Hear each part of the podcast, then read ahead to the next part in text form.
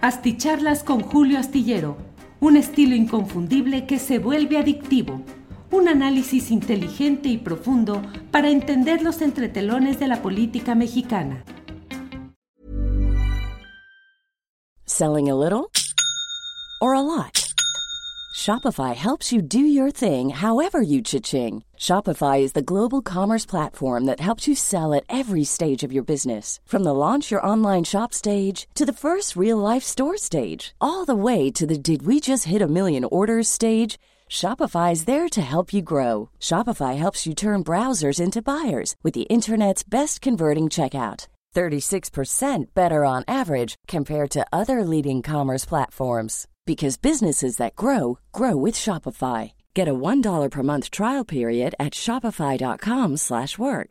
shopify.com/work. Millions of people have lost weight with personalized plans from Noom, like Evan, who can't stand salads and still lost 50 pounds. Salads generally for most people are the easy button, right? For me, that wasn't an option. I never really was a salad guy. That's just not who I am. But Noom worked for me. Get your personalized plan today at Noom.com. Real Noom user compensated to provide their story. In four weeks, the typical Noom user can expect to lose one to two pounds per week. Individual results may vary. Hola, buenas noches. Buenas noches. Es el martes 26 de abril de 2022 y como siempre es un gusto estar en esta videocharla astillada para compartir algunas informaciones relevantes del día y sobre todo para reflexionar, para analizar, para compartir juntos una visión de algunos de los hechos importantes de estas horas. Como siempre, agradezco a quienes van llegando desde diferentes partes del país y del extranjero. Eh, voy leyendo incluso como acostumbramos los primeros en llegar en esta transmisión. Eh, Gus Jiménez dice, si no la hubiera, o sea, la libertad de prensa, no podrían escribir y vociferar tanta estupidez que dicen los de Priani. Bueno, mejor llamémoslos por lo que son, por los traidores a la patria y sus secuaces, dice Gus Jiménez. Nain Santiago dice, listo para la videocharla. Creo que Anabel Hernández ha perdido, si no toda parte de su credibilidad, y que AMLO esté ejerciendo su derecho de réplica, lo ve como linchamiento. José Javier GD Dice buenas noches, gente. Laura Mondragón, aló. Eh, Magdalena Rivera, buenas noches. Teresa Ramírez, igual buenas noches. Alma Nava, dice aquí estoy esperando.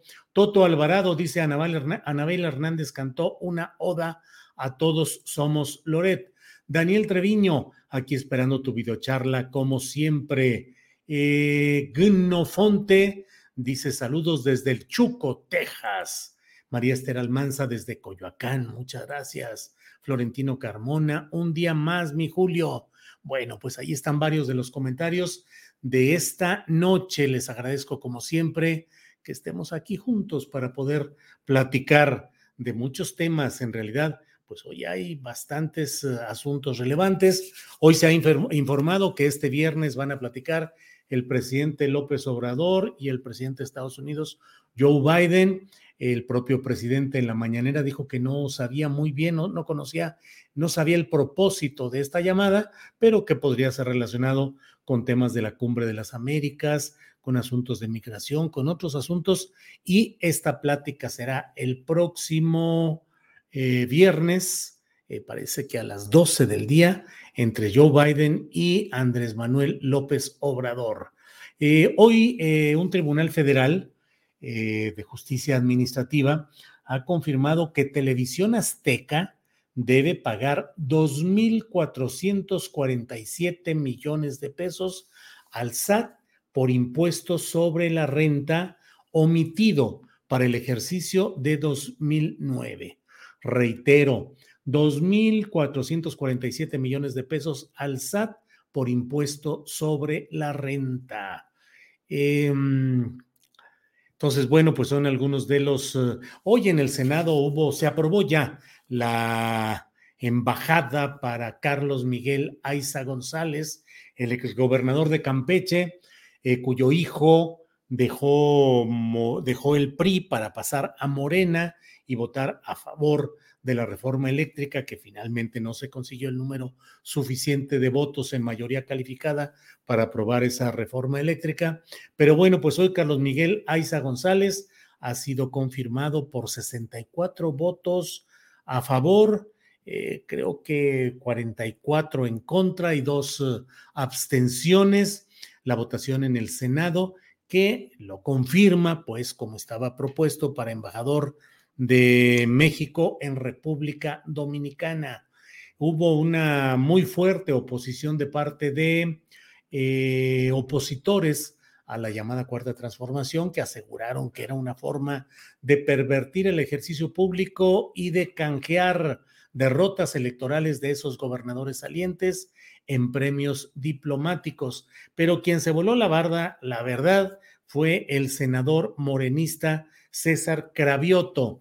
Él es senador suplente, pero entró cuando Martí Batres dejó la senaduría para pasar a ser secretario de gobierno de la Ciudad de México. César Cravioto se aventó de veras un, un buen tiro, les dijo a los gobernadores de los estados donde habrá elecciones en junio, compórtense bien, no metan las manos en el proceso electoral, hagan bien las cosas y tal vez reciban una invitación para que sean embajadores en nuestro país y representen bien a nuestro país. Híjole, pues ya sabrá usted las reacciones que provocaron estas palabras y bueno, pues con el hecho concreto de la aprobación por mayoría que se dio en el caso de Aiza González, ya aprobado como embajador. Recuerde usted que tres gobernadores que en el año pasado eh, perdieron frente a Morena han recibido premios diplomáticos. Eh, Quirino Ordaz en Sinaloa que se fue ni más ni menos que de embajador a Madrid, eh, Claudia Pavlovich, que del gobierno de Sonora se fue al muy, muy importante y muy, pues muy padre consulado en eh, Barcelona, en la comunidad de Cataluña. digo, siempre he dicho, no sé qué leemos, qué nos hizo Cataluña o Barcelona para que les enviemos este tipo de cónsules y por otra parte, Aiza, Carlos Miguel Aiza, a la Embajada de la República Dominicana. Así es que, pues hay que ver quién es, a dónde se va a ir Omar Fayad, a qué embajada o consulado, a cuál embajada o consulado se va a ir eh, Alejandro Murat, porque son en lo inmediato los gobernadores que van a ceder el camino al triunfo de Morena.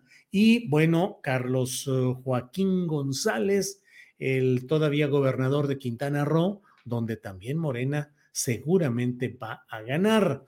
Bueno, pues estos son algunos de los eh, espacios en los cuales habrá esta posibilidad, pues, de enviar a Alejandro Murat de Oaxaca, a Omar Fayad de Hidalgo, a Carlos Joaquín González de, mm, así es, de Quintana Roo, pues puestos diplomáticos, siempre y cuando, como ha dicho hoy este camarada eh, senador de Morena, eh, César Cravioto, compórtense bien, no metan las manos en el proceso electoral, hagan bien las cosas y tal vez reciban una invitación para que sean embajadores en nuestro país y representen bien a nuestro país. Bueno, esos son algunos de los comentarios, pero mire, hoy quiero entrar y quiero hablar con usted, quiero compartir eh, algo de lo que eh, está muy en las redes sociales, en la discusión, en la polémica. Me parece que es importante que mm, algunos posicionamientos sobre periodismo podamos compartirlos.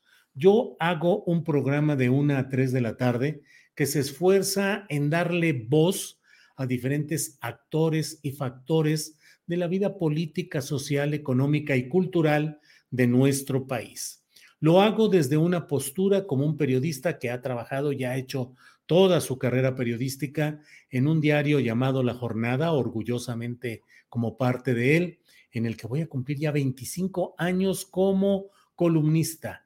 El mes de, creo que es en mayo, el, mes próximo habré de cumplir 25 años, un cuarto de siglo, escribiendo de lunes a viernes con absoluta libertad sobre en, un análisis político de lo que sucede en nuestro país.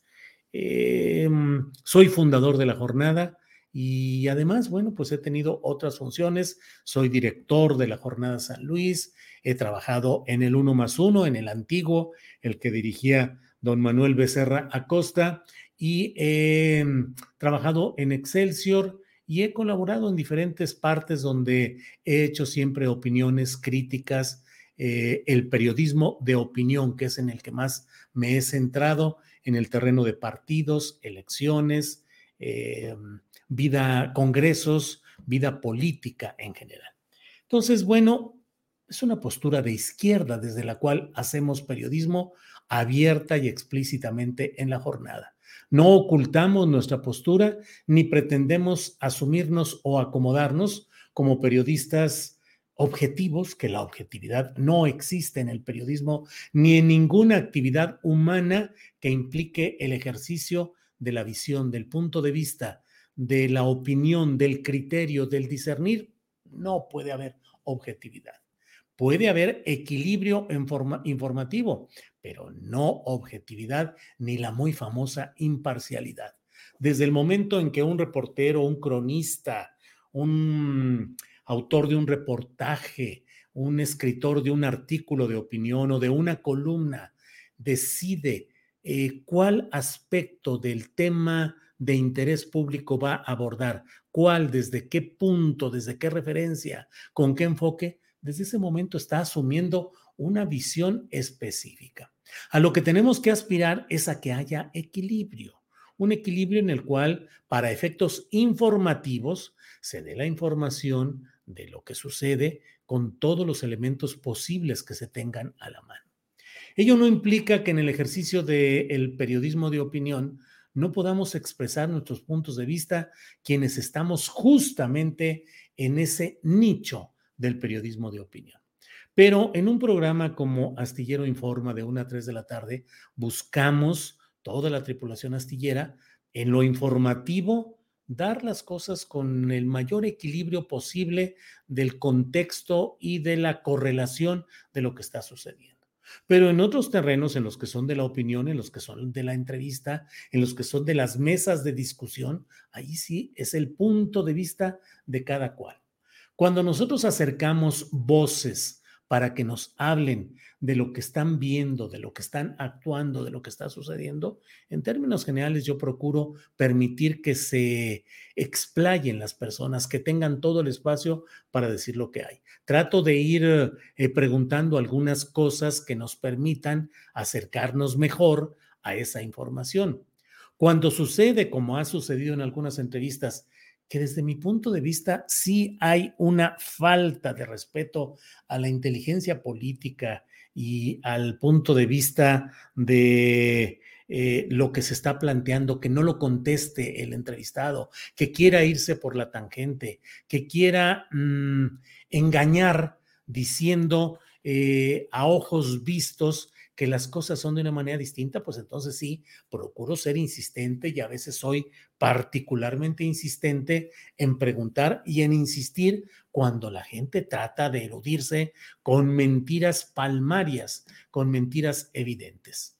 Mm, pero eh, en este caso, lo que quiero decirles, entre otras cosas, es que en momentos como los actuales, cuando se multiplican algunas voces que pretenden hablar de que hay actos represivos del gobierno, del gobierno federal del presidente López Obrador, a mí me parece oportuno reiterar, reiterar, no decir hoy como novedad, sino reiterar lo que he dicho en diferentes espacios. Lo mismo eh, en un uh, congreso eh, de la Universidad de Guadalajara y de la fundación que encabeza Mario Vargas Llosa, donde dije de frente mi punto de vista y dije ahí con toda claridad que no conocía, como no conozco hoy, una sola prueba de que el gobierno federal de Andrés Manuel López Obrador haya presionado, haya ordenado para que se retirara del aire, ya sea en televisión o en radio o de prensa escrita, un conductor de medios, un opinante, un articulista, no conozco una sola prueba hasta hoy. Conozco muchas versiones sesgadas que forman parte de lo que no constituye las opiniones respetables de lo que pasa en nuestro país. Que si a fulano de tal, que le habrían dicho, que si a Carlos Loret lo corrieron de imagen, que si al señor Ángel Verdugo lo corrieron de mm, eh, imagen, perdón, si a de Mola lo corrieron de Televisa, si Ángel Verdugo lo corrieron de imagen, recientemente salió de, de Milenio eh, un articulista eh, que fue eh, Guillermo Castellanos, Guillermo Castellanos, que fue director del CISEN con, mm, con, Enrique, con, con Felipe Calderón y que y que es un escritor que pues escribe siempre con un punto de vista, Guillermo Valdés Castellanos, Guillermo Valdés Castellanos, que fue director del CISEN de 2007 a 2011, fue miembro del Consejo de Seguridad Nacional y del Gabinete de Seguridad Pública, autor de un libro muy interesante, una historia del narcotráfico en México, y que bueno, fue dado de baja, le dijeron que ya no continuaba su contrato en Milenio, y hay voces también que dicen, ahí está la prueba del autoritario, del represor, del dictador. Yo no conozco una sola voz que con pruebas demuestre que por una gestión, orden, indicación, instrucción de Palacio Nacional se haya retirado a alguien de un lugar. Yo mismo he comentado en más de una ocasión que hay, déjeme ver, eh, eh, si yo, va mi like, mi buen Julio, saludos desde Apizaco, Tlaxcala. Muy bien. Bueno, gracias, gracias desde Apizaco, Tlaxcala. Eh, Selling a little or a lot? Shopify helps you do your thing however you cha-ching. Shopify is the global commerce platform that helps you sell at every stage of your business. From the launch your online shop stage to the first real life store stage, all the way to the did we just hit a million orders stage. Shopify is there to help you grow. Shopify helps you turn browsers into buyers with the internet's best converting checkout. 36% better on average compared to other leading commerce platforms because businesses that grow grow with Shopify. Get a $1 per month trial period at Shopify.com slash work. Shopify.com slash work. Hey, it's Ryan Reynolds and I'm here with Keith, co-star of my upcoming film If, only in theaters May 17th. Do you want to tell people the big news? All right, I'll do it. Sign up now and you'll get unlimited for $15 a month in six months of Paramount Plus Essential Plan on us. Mintmobile.com slash switch. Upfront payment of $45 equivalent to $15 per month. Unlimited over 40 gigabytes per month. Face lower speeds. Videos at 480p. Active Mint customers by 531.24 get six months of Paramount Plus Essential Plan. Auto renews after six months. Offer ends May 31st, 2024. Separate Paramount Plus registration required. Terms and conditions apply if rated PG. Dentro de todo este contexto de lo que se está hablando, hay quienes dicen hay una insistencia de López Obrador por desacreditar el trabajo periodístico a lo largo de, de, la conferencia mañanera de prensa. Yo he criticado y he señalado que me parece que no solo es un error político el darle tanta presencia y tanta tribuna a personajes del periodismo clásico, que ha sido catalogado como parte de un sistema que debería estar ya de salida, pero no está completamente. Y entonces, bueno, hay señalamientos respecto a determinados personajes. Lo he dicho más de una vez, López Dóriga, Carlos Doret de Mola, entre otros, deberían agradecerle desde su, sus gerentes de circulación o de mercadotecnia agradecerle al presidente de la República que los haya mantenido en el primer lugar de atención del propio presidente de la República, señalándolos una y otra y otra vez. Me parece un error desde el punto de vista táctico, estratégico, mercadológico. No entiendo por qué el presidente de México se obstina en mantener como sus puntos de referencia el tipo de periodismo que más repele y que más uh, critica. Me parece a mí que las referencias a reforma, a varios de sus articulistas, los señalamientos de Krause, de Aguilar Camín, forman parte de algo que no debería de estarse practicando ni siquiera por interés político real de no engrandecer y no dar más espacios a aquellos a quienes se desea criticar. Un segundito, por favor.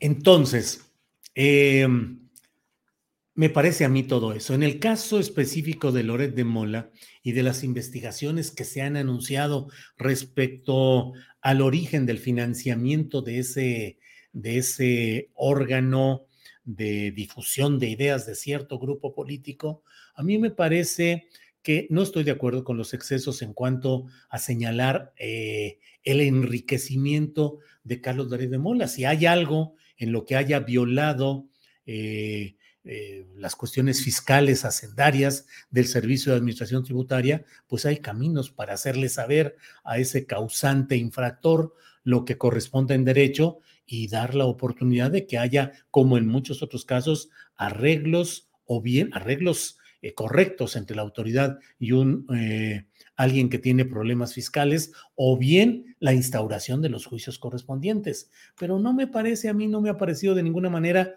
que la exhibición de la riqueza personal y de eh, la constante referencia a Carlos Doré de Mola sea correcta y estoy en contra de ello.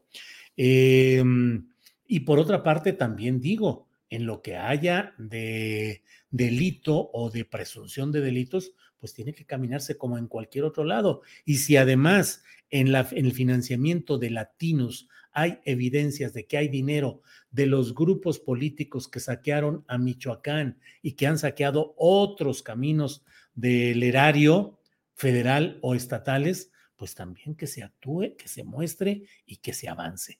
No, eso no es un ataque a la libertad de prensa ni a la libertad de expresión, porque tampoco es correcto, como, no ha, como ha sucedido durante mucho tiempo, que grupos de interés financien este tipo de periodismo para un golpeteo sistemático. Hay quienes dicen, bueno, es que Loret, entre otros hechos, destapó el asunto de la Casa Gris. No me voy a poner a defender ni a la Casa Gris, ni a José Ramón López Beltrán, ni a los hijos del presidente López Obrador. Pero simplemente digo una cosa, hasta hoy no se ha podido demostrar que haya ese conflicto de interés en los términos periodísticos que debería estar planteado. Ya ha pasado suficiente tiempo y no se ha demostrado que haya habido ese conflicto de interés. Ojo, atención a lo que digo. No estoy diciendo no estoy metiendo las manos al fuego para decir que no pudiera existir eso. Digo simplemente que quienes denunciaron y manejaron y manipularon esa idea del eh, conflicto de interés periodísticamente, en términos reales, netos de periodismo, no lo han podido demostrar hasta este momento y sin embargo todo eso ha servido para un golpeteo político mediático que ahí está. Entonces, bueno, pues así están todas estas, eh, todos estos señalamientos que me gusta a mí, que deseo, que ojalá vayamos entendiendo y asumiendo que quienes practicamos o aspiramos a practicar un periodismo distinto, no de hoy, sino de mucho tiempo atrás, quienes llevamos décadas manteniendo una línea recta de crítica, de independencia del poder, del que sea, de cualquier signo, tenemos que asumir y tenemos que expresar también que no podemos repetir los esquemas del pasado, que no podemos convertirnos en aplaudidores del gobierno en turno, que no podemos hacer el tipo de periodismo que antes reprochábamos a los aplaudidores y a los cómplices de los gobiernos anteriores.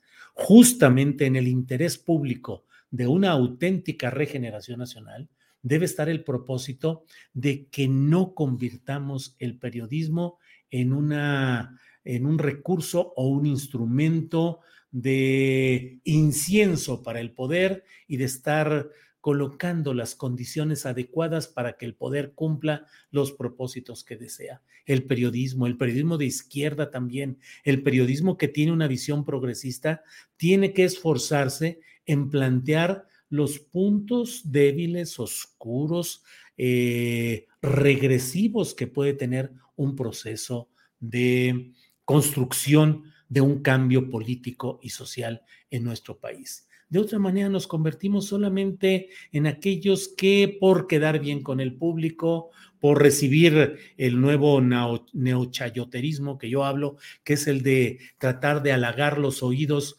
del internauta para que nos dé el clic y para que nos dé eh, apoyo económico, pues entonces nos convertimos en quienes tenemos que estar diciendo y diciendo las cosas que ayuden y que, eh, que sea música a los oídos de quienes nos están escuchando. Yo creo lo contrario. Creo que el periodismo tiene que ser incómodo, tiene que ser difícil, no debe convertirse en una oficina de relaciones públicas con el poder, sino debe insistir en aquellos aspectos que siempre los habrá que requieren una discusión, un análisis y un señalamiento oportuno en espera de que haya correcciones y de que haya una verdadera atención. Bueno, pues miren, ya me eché mucho rollo aquí. Marco Cervantes dice, por mucho que nos caiga mal Loret de Mola, mientras no se pruebe que sea dinero mal habido, no se debería denostar. Night Light Deep Blue dice, chata Nico, se nota tu cerebro brillante y lúcido, astuto como James Bond. Híjole. Eh, Ana Margarita Albarrán, Alducín tienes razón, dejó que vomitaran babosada y media. Ya los está fabricando GERS, por eso lo estás adelantando, Julio Astillero. Víctor Jiménez, no, no, yo no estoy adelantando nada. Eh, lo de Gertz está publicado en Sin embargo, y creo que es un buen trabajo periodístico y habremos de ver qué es lo que sucede. Julio, ¿tú crees que el reportaje de la Casa Gris es periodismo de investigación? Jamaica, ese no, no es periodismo de investigación, es un eh, zancochado, es un trabajo a medias que solo sirvió para desatar una posicionamiento de grupos que han estado insistiendo en ese tema, pero que de manera muy clara, contundente y directa les digo que lo publicado hasta hoy en ese tema ni es periodismo ni es periodismo de investigación, es una inferencia, es una suposición, pero no se ha podido demostrar nada hasta este momento.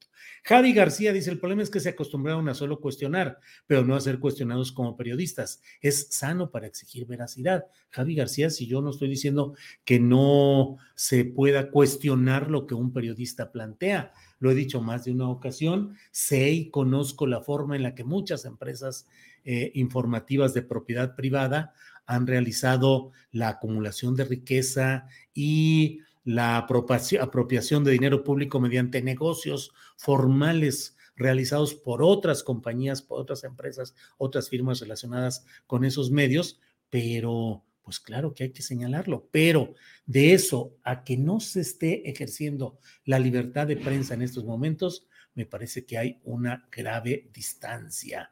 Hoy en los medios llamados nacionales o editados en la Ciudad de México, se escribe lo que cada quien decide y como cada quien lo desea. No conozco ni un solo dato de una llamada, de una eh, petición personal, de una cita en la cual el coordinador de comunicación social, Jesús Ramírez Cuevas, o el secretario de gobernación, o la voz del presidente de la República dijeran, quita a fulano y mueve a Perengano. No hay una sola prueba que yo conozca. Eso no quiere decir que no haya las agresiones que sobre todo fuera de la Ciudad de México hay contra periodistas en diferentes espacios e instancias. Y eso no quiere decir que no se esté fallando en la protección a periodistas y a defensores de derechos humanos.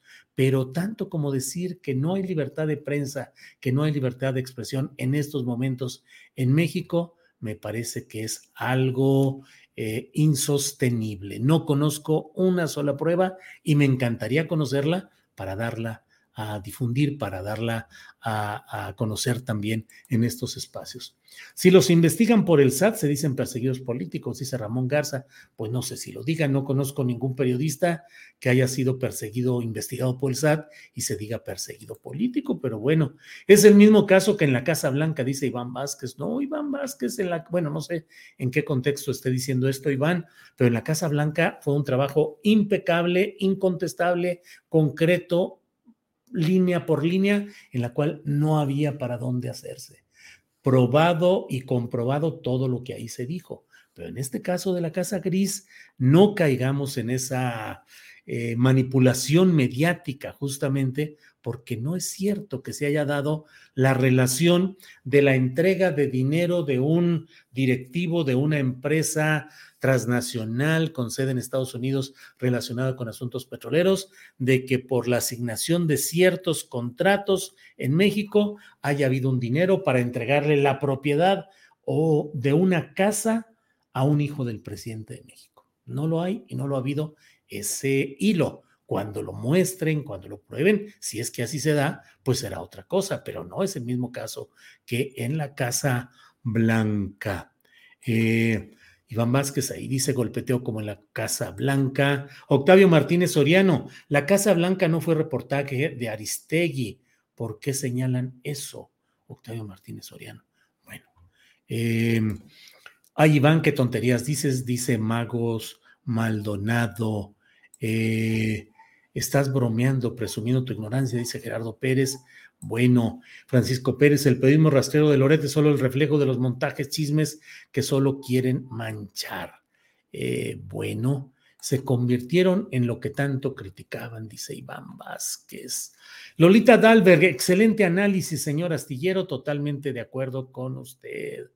Eh, Don Julio, ¿a qué edad empezó a publicar su columna en la jornada? Híjole, no, no me haga esas preguntas, Luis Alas Álvarez, no sé. Lo único que sé es que fui eh, el, en el primer número de la jornada, el primerito, ahí estuvo como nota principal una mía, en la portada obviamente, y en la página 2, mi primera columna que se llamaba Clase Política, ahí en la jornada pero pues desde que nació la jornada estoy eh, en...